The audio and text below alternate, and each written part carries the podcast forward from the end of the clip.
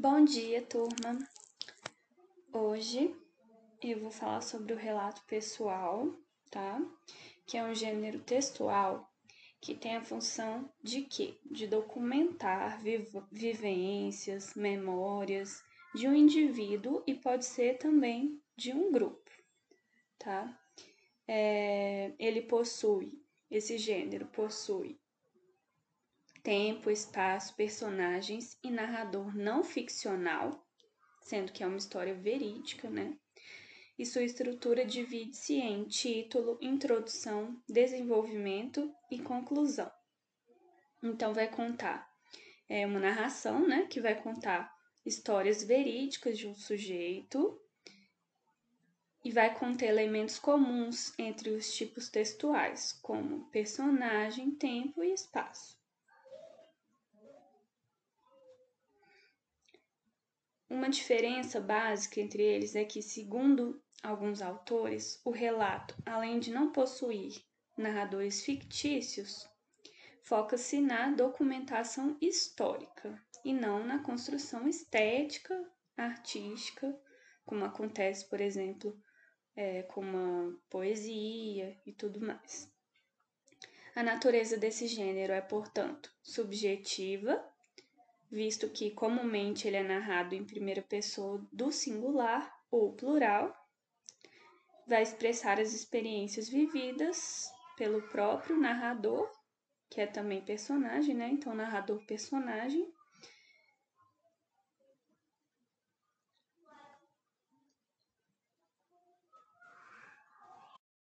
Os verbos frequentemente estão no passado, né?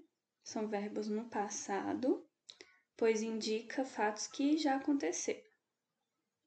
A linguagem do relato tem que ser adaptada ao público.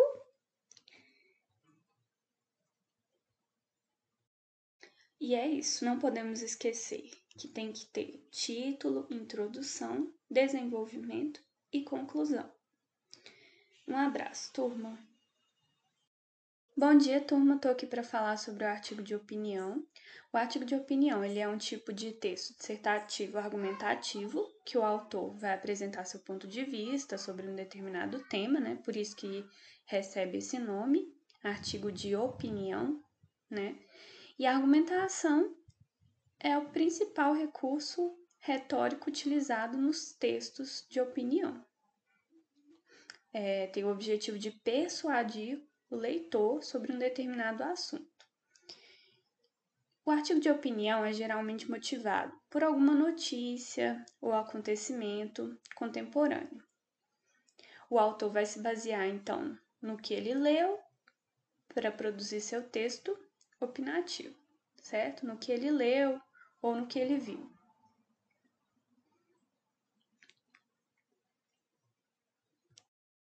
Agora vamos falar sobre as características do artigo de opinião. São textos escritos em primeira e terceira pessoa, tem o uso da argumentação e persuasão, geralmente são assinados pelo autor. As produções são veiculadas nos meios de comunicação, possuem uma linguagem simples, objetiva e subjetiva abordam temas da atualidade, possuem títulos polêmicos e provocativos. Contém verbos no presente e no imperativo. Como estrutura, vai conter introdução, desenvolvimento e conclusão. É isso. Um abraço, turma! Bom dia, turma. Estou aqui para falar sobre o artigo de opinião. O artigo de opinião ele é um tipo de texto dissertativo argumentativo que o autor vai apresentar seu ponto de vista sobre um determinado tema, né? Por isso que recebe esse nome, artigo de opinião, né? E a argumentação é o principal recurso retórico utilizado nos textos de opinião. É, tem o objetivo de persuadir o leitor sobre um determinado assunto. O artigo de opinião é geralmente motivado por alguma notícia ou acontecimento contemporâneo. O autor vai se basear, então, no que ele leu para produzir seu texto opinativo, certo? No que ele leu ou no que ele viu.